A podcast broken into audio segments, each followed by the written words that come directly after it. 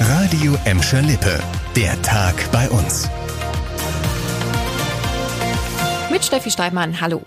Jetzt wird alles doch ganz schnell heruntergefahren. Ab Montag haben die Schulen bei uns keine Präsenzpflicht mehr. Kinder bis Klasse 7 sollen, wenn möglich, zu Hause unterrichtet werden. Ab Klasse 8 gibt es Distanzunterricht. Die Stadt Gelsenkirchen bereitet unterdessen schon weitere Maßnahmen vor. Nämlich eine Ausweitung der Maskenpflicht in der Stadt, weniger Personen, die sich im öffentlichen Raum treffen dürfen und schärfere Regeln, was zum Beispiel Besuche in Altenheimen angeht. Der Krisenstab der Stadt hat das bereits mit dem NRW-Gesundheitsministerium abgeklärt. Die Regeln sollen greifen, wenn die 7-Tage-Inzidenz in Gelsenkirchen auch zum Wochenstart weiter über 200 liegt.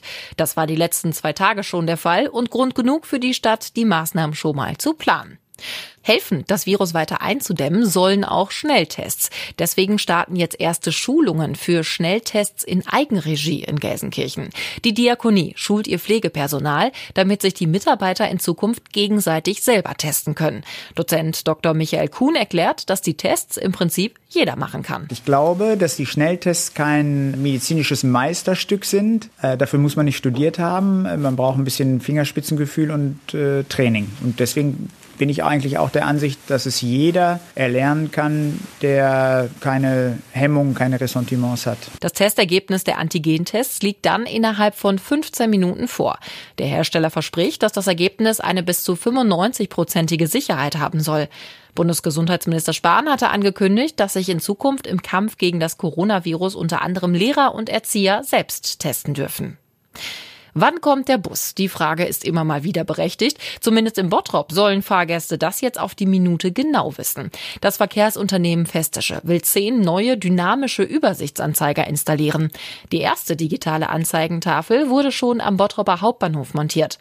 In den kommenden Wochen sollen neun weitere folgen, unter anderem an den Haltestellen Beuer Markt, Eigenmarkt und Heidenheck.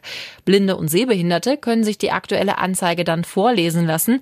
Bis Mitte 2021 soll es im ganzen Gebiet der Festischen insgesamt 107 solcher Tafeln geben. Vom Bus hin zum Auto und da vor allem zur Raser- und Poser-Szene. Denn die will die Stadt Gelsenkirchen nicht mehr am Parkplatz am Amphitheater sehen. Deshalb wird der Parkplatz an der Waldstraße ab sofort gesperrt. Bis zu 200 Leute hatten sich zuletzt vor allem an den Wochenenden dort getroffen. Neben dem Showfahren kam es auch zu Rennen auf dem Parkplatz und in der Umgebung. Da Kontrollen von Polizei und Ordnungsdienst zuletzt nur kurzzeitig was brachten, geht die Stadt jetzt den Schritt der Schließung. Bis Mitte Januar ist der Parkplatz am Amphitheater erst einmal für alle Autofahrer dicht. Dann soll die Lage überprüft und neu bewertet werden. Das war der Tag bei uns im Radio und als Podcast. Aktuelle Nachrichten aus Gladbeck, Bottrop und Gelsenkirchen gibt es jederzeit auf radioemschalippe.de und in unserer App.